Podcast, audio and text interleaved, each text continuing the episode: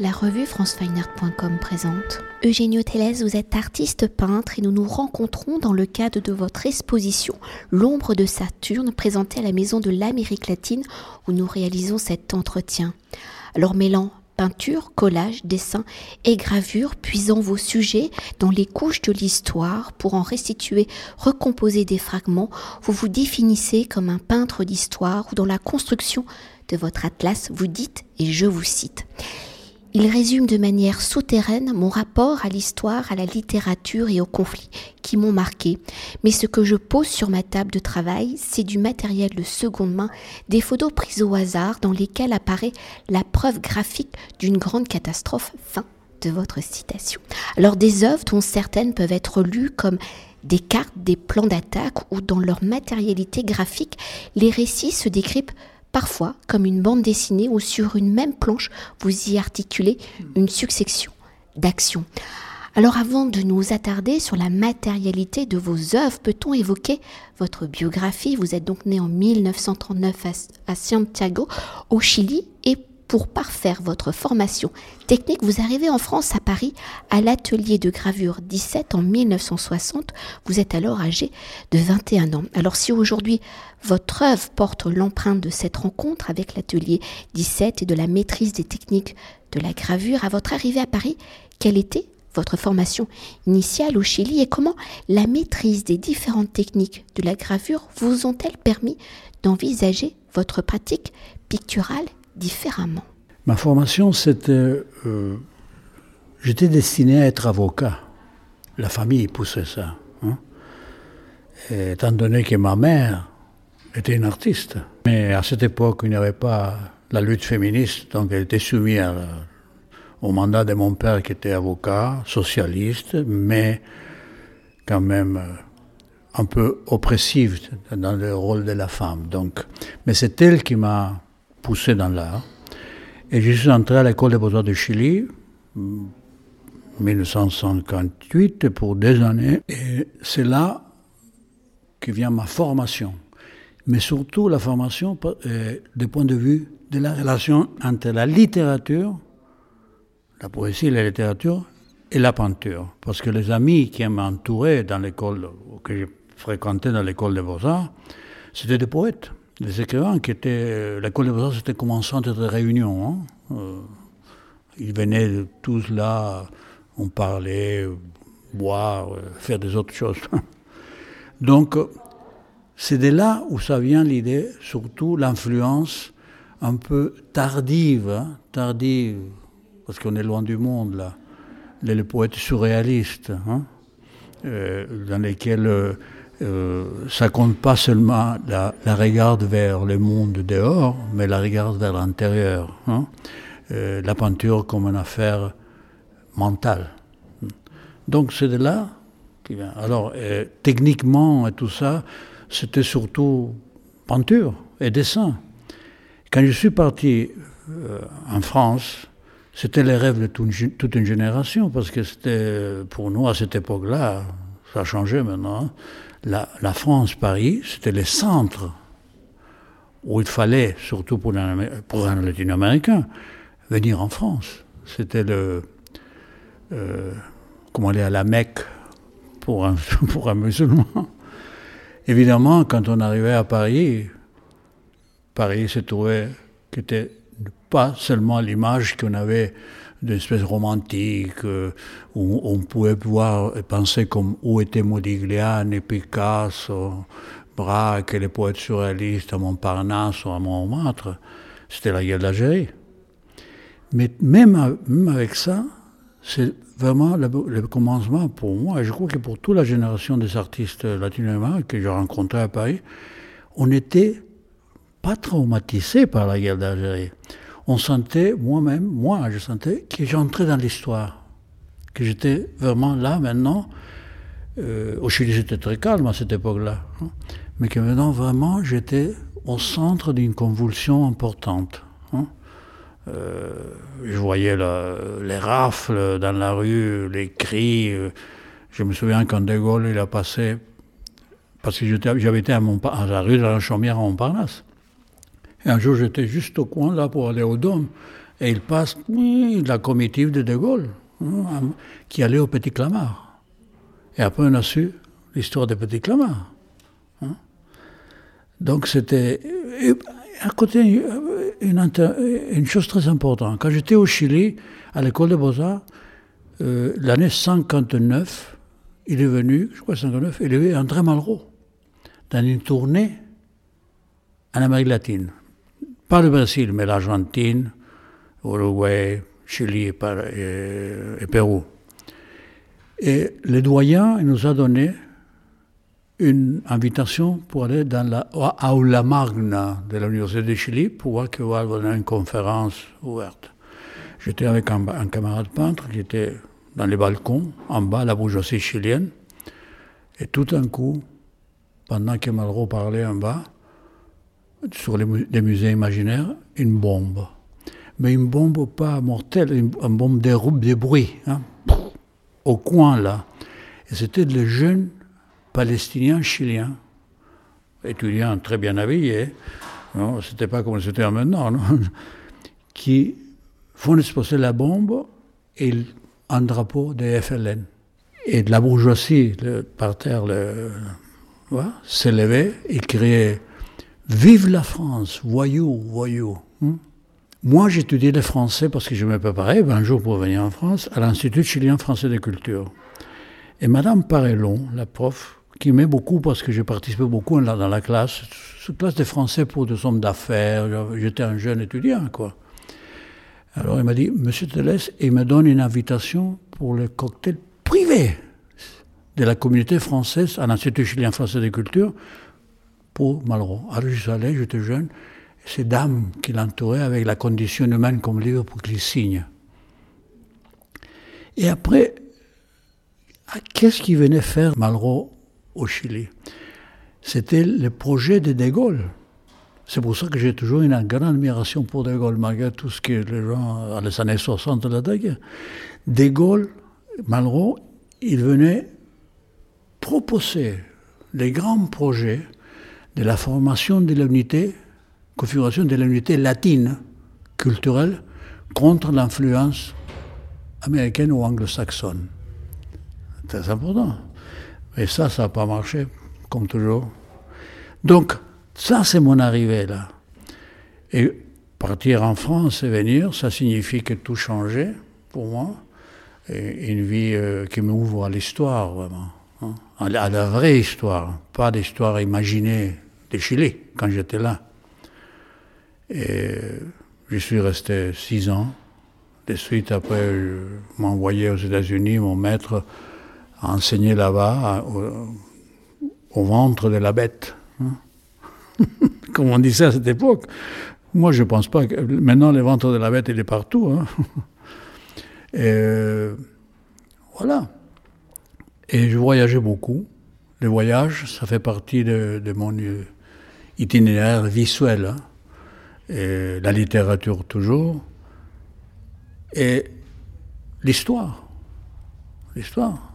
Parce que euh, je crois que je, suis, je, fais, je fais partie de ça de près et de loin, parce que j'ai participé à des choses réelles, mais l'autre, c'est l'imaginaire euh, historique non, qui a nourri mes, mes images. Euh, après, quelqu'un, pour me consoler de ne pas être écrivain, euh, que je suis un peintre, mais qui peint des idées, des images. Hein.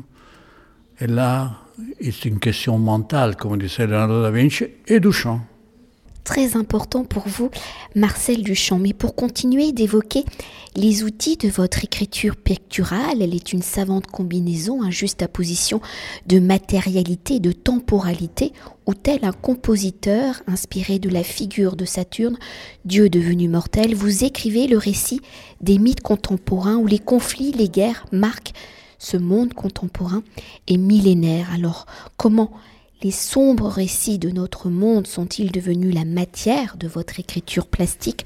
Comment la figure de Saturne se matérialise-t-elle dans un récit au présent et dans la construction de ces sombres récits de la superposition des temporalités des sujets historiques, comment combinez-vous les différentes matérialités de la construction d'une image? Comment la gravure, la peinture, le dessin cohabitent-ils et forment-ils un récit unique Je crois que ça aurait été plus facile pour moi d'écrire plutôt que de peindre.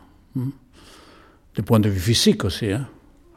Euh, je peins des choses, une ambition terrible, des grandes toiles, et moi, je, mon corps, déjà, ça ne tient pas à ça. Malgré que je fais des, arts martiaux depuis des années. Qu'est-ce qui s'est passé? Justement, quand je suis arrivé en France, je, fais, commençais à faire la gravure. C'était intéressant parce que c'était une chose d'alchimie, non? Travailler avec les acides, euh, les négatifs positifs. Et c'était avec Hater, la télé 17, où j'ai rencontré Jacques Herold, le vieux surréaliste, que je faisais des choses pour eux. j'ai travaillé avec eux pour les faire, des, les faire ces gravures, vraiment. Et là, j'ai rencontré Duchamp. Duchamp m'a donné une euh, formidable parce qu'il venait, il amenait une photo, il m'a apporté une photo, blanc et noir, une photo d'une descente de lui, très cubiste, hein, presque aussi, de 1927, de lui et son frère de Villon en train de jouer aux échecs. C'est très simple. Hein. Des lignes. Elle m'a dit qu'il voulait faire une gravure de tirage de 50, 50 épreuves pour amener aux États-Unis. Il était en visite. Très bien. Hate me l'a présenté. Donc, j'ai commencé à travailler avec l'aide d'un jeune euh, artiste français qui est mort, euh, Jean-Claude Reynal. On travaillait ensemble. Et Duchamp est venu deux fois. La première fois pour dire ça va, bon tirer. Il dit non, ça va, ça va. Il est parti. Et la deuxième fois, pour recevoir les paquets, ça veut dire la finale, les 50 épreuves, tout ça, il m'a donné trois, qui est bien parce que une, ça suffisait, mais en trois, que j'ai vendu deux, qui m'ont aidé beaucoup dans ce moment terrible. Mais il m'a invité à déjeuner dans la rue Daguerre, c'était l'atelier.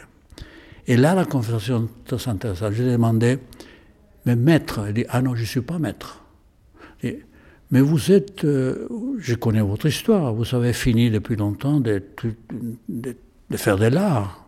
Et qu'est-ce que c'est ça? Dit, j'ai rien fait. Il m'a dit, je vous ai amené une photo de 1927. C'est vous qui avez fait tout.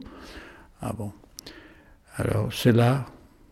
Alors je dis, et ça, et jamais j'apporte avec moi cette édition pour la vente et d'aider des jeunes, des jeunes gens. Des jeunes artistes et peintres. dit, ah non, non, non. Des gens beaucoup plus intelligents que ça. Des joueurs de échecs. Un club de échecs en New York, ils donnaient ça pour les aider. Mais quand il a dit des jeunes beaucoup plus intelligents que ça, c'était l'histoire qu'il disait avait trop de trémentines, très peu des idées. Donc ça, déjà, ça me plombe, ça m'a dirigé dans l'histoire d'être toujours suspect un peu, même de l'effet de peindre ou de graver. Hein. Et, j'ai compensé ça, cette lutte intérieure, en pensant que oui, c'est ce que j'ai fait, c'est pas le monde extérieur, c'est le monde mental. Hein? La référence à l'histoire, à moi dans l'histoire, moi personne, comme personne dans l'histoire universelle ou l'histoire des, événements qui ont marqué ma vie, de loin et de près, parce que il y a, oui, à Nicaragua, j'étais à la frontière, comme je racontais, j'écoutais au commencement, quand la révolution sandiniste était fleurissante. Maintenant, c'est la, la nostalgie, la défaite, les duels, voilà, et la nostalgie et la mélancolie. Et toujours pour poursuivre, mais pour revenir à la notion de peintre d'histoire qui, par ses définitions, s'inspire des scènes issues donc de l'histoire, celles avec une majuscule, décrivant ainsi les grands événements politiques, les crises, les guerres, les couronnements, la chute des puissants ou encore qui illustrent des textes issus de l'histoire, sainte, antique ou mythologique. Alors quels sont vous en avez déjà dit quelques-uns, hein, mais quels sont les événements de l'histoire à l'origine de vos œuvres, de vos réflexions pour les représenter? Et Saturne étant un personnage mythologique, comment l'histoire antique vient-elle influencer, s'entrechoquer avec cette histoire en majuscule Je crois qu'il vient tout ça, c'est l'influence de l'histoire en moi, les événements marquants. Vous savez, le Chili, c'est la fin du monde. C'est vraiment, c'est la fin du monde. Et ça fait un endroit, un espace très, intéressant. Il y a eu des émigrations, la Première Guerre mondiale, et la grande immigration euh, qu'on apprend à l'école, ça. Euh, français, c'était les rescapés de la commune. Donc, le sud du Chili, il y a des familles françaises, maintenant, qui, ses ancêtres sont des gens qui étaient dans la commune, dans la rue. Donc, on savait ça. Donc, on, s'est nourri de cette histoire. Après, il a eu la guerre de. la Deuxième Guerre mondiale. Mon père, j'avais six ans, j'avais euh, six ans déjà, je suis né en 1939, donc la guerre pour moi, c'était vers la, fin. Je me souviens de la fin de Hitler. Hein. Mais mon père m'a raconté que quand les Allemands sont entrés en France, il était choqué. Ça veut dire comme qu'un monde s'est brisé. Il était socialiste, le Parti socialiste chilien, donc c'était une catastrophe. Quelquefois avec des larmes. Hein. après, j'ai vu des gens qui pleuraient quand les Allemands défilaient. À, je disais, tiens, c'est mon père qui m'a raconté ça. Donc, à six ans déjà, on commence à vivre ça à la maison. Après la guerre des Corées, et après la guerre d'Indochine. Et là, j'étais déjà assez, assez grand pour comprendre de quoi il s'agissait. Mais curieux, j'ai toujours été un homme de gauche, un jeune de gauche, au lycée même. Mais j'étais traumatisé par la chute de Dien Bien Phu. Pourquoi? Parce que c'était l'idée de une certaine idée de la France. On s'en foutait un peu de l'Indochine, mais cet endroit qu'il y avait un siège là, où il y avait, je lis beaucoup hein, sur ça, où combattait la Légion étrangère. Hein. des gens qui venaient de tout le monde, rescapant, euh, en train de rescaper d'une vie différente. Quoi. Il y avait des anarchistes espagnols qui étaient survécus à la guerre d'Espagne, ils foutaient dans le monde, des parias. Ils combattaient à côté, à côté des, Allemands de la Wehrmacht qui étaient, étaient échappés de, rescapés de l'histoire. Donc, et plus tard, je lis un livre que je, euh, c'était tous des, gens, des, jeunes euh, officiers qui commandaient tout ça. Et ceux qui commandaient les, tanks à Dien Bien Phu, j'oublie les noms, hein, mais il raconte, ses collègues qui sont vécus racontaient que lui, il avait trois tanks. Pendant les repos de combat, il était fasciné par Henri Matisse comme peintre. Donc, il y a des petites choses comme ça qui mélangent les drames, la guerre, euh, la mort et l'art. Donc, on voit à Goya, on voit à, tous les peintres de, la Renaissance. Mais Goya, c'est un, phare. Hein. Et je ne sais pas si on parle de la mélancolie. La mélancolie, apparaît dans l'histoire surtout, j'ai lu beaucoup Walter Benjamin et Susan Sontag, qui écrit sur Walter Benjamin, qui dit sur les signes de Saturne. Saturne, c'est le signe de la mélancolie, l'ombre de la mélancolie, le saturnisme. Hein. c'est la, la, c'est la dépression. Mais la mélancolie, c'est mieux. Hein, la mélancolie, c'est toujours, j'ai pensé que c'est, après mes lectures, que c'est le moteur de la création. Hein. que la conscience euh, de se placer dans l'histoire hein, et de voir comment les, rêves se finissent et ils recommencent, mais on est entre le, triomphe et la défaite personnelle, ça donne de l'énergie dans la création. Gramsci, le grand philosophe qui était pris par le, mis en prison par le fascisme italien, communiste, il a écrit que malgré tout ce qui se passe, il a passé des années en prison, tout ce qui se passe, euh, il se sent pessimiste, optimiste. Le jeu entre le pessimisme et l'optimisme. Et moi, je pense que ça. Mais non, vous pouvez me dire, mais Et maintenant, qu'est-ce que vous sentez Ah, maintenant c'est la fin de l'histoire. Maintenant c'est la fin parce que je ne peux rien dire à propos de ce qui se passe en Europe, vous savez, la Russie, euh, les États-Unis. Maintenant, c'est une question économique, pas idéologique. Je ne veux pas me mettre là parce que les opinions sont difficiles maintenant. Mais je pense que ce qui, est intéressant, de voir comment il n'y a pas l'indépendance du pays pour décider. Ah, moi, je voudrais bien que la France soit indépendante, qu'il ne se laisse pas traîner dans la foulée meurtrière pour des questions économiques et d'argent et de positions territoriales. Hein, vis-à-vis, surtout que c'est une guerre entre, les États-Unis et la Russie, hein, par procuration. J'ai dit beaucoup. Mais, mais c'est différent. Ce n'est pas une question d'idéologie. Et tout ce temps que je pense avant, arrière, c'est une lutte idéologique des idées. On peut être d'un côté ou de l'autre. Mais maintenant, c'est pas ça. Il n'y a pas, c'est pas une idéologie, c'est une question matérialiste seulement, d'intérêt de, la marchandise, de la euh, du pétrole, euh, de l'argent, tout ça. Donc c'est autre chose. Donc il n'y a pas d'espace pour peindre là, ou pour, pour, écrire même, je crois. Hein.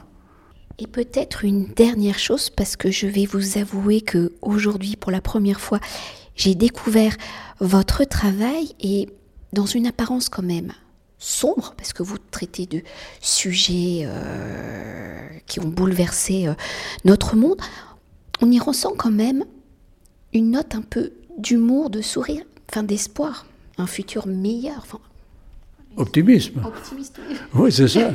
Non, c'est ça, non. Je crois que c'est l'art. C'est ce que je, fais ça parce que ça, ça me tient ça me tient dans la possibilité de penser qu'il y a la possibilité, qu'il y a, c'est bête de le dire, qu'il y a un monde meilleur, je ne sais pas, mais quand même qu'il y a, il faut qu'il y ait un espoir, l'espoir. Comme Malraux, quand il écrit L'espoir sur la guerre civile espagnole, en étant là que c'était une, défaite. Et on a produit cette défaite. L'Europe paye maintenant pour cette défaite. Mais oui, mais je suis pessimiste quand je vois maintenant, mais quand même apparaît dans l'autre côté de l'horizon du pessimisme, apparaît l'optimisme, sinon, sinon il faut faire ce qui faisait euh, Mishima. Il faut se finir, il faut se terminer avec soi-même. C'est trop tard pour moi de commencer à écrire, mais euh, à moi, la, la peinture, l'art, ce que je fais, ça me maintient dans les côtés de l'optimisme et ça me maintient vivant. Avec le... Sinon, je ne pourrais pas faire si, c'est que le, pessimisme. Alors, je ne crois pas que la peinture là va changer le monde. Non? C'est une vision de. C'est l'artiste qui, qui, remarque, qui, pointe dans la catastrophe ou dans le bonheur.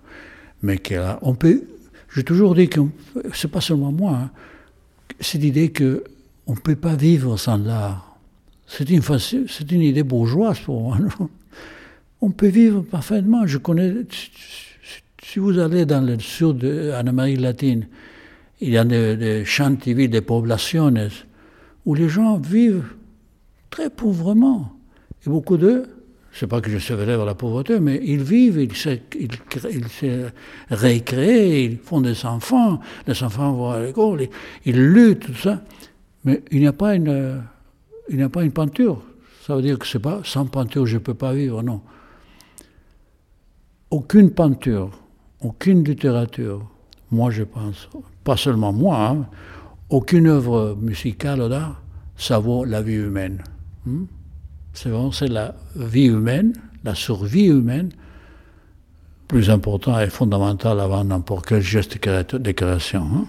Merci beaucoup. Non, merci à vous. Cet entretien a été réalisé par franceweiner.com.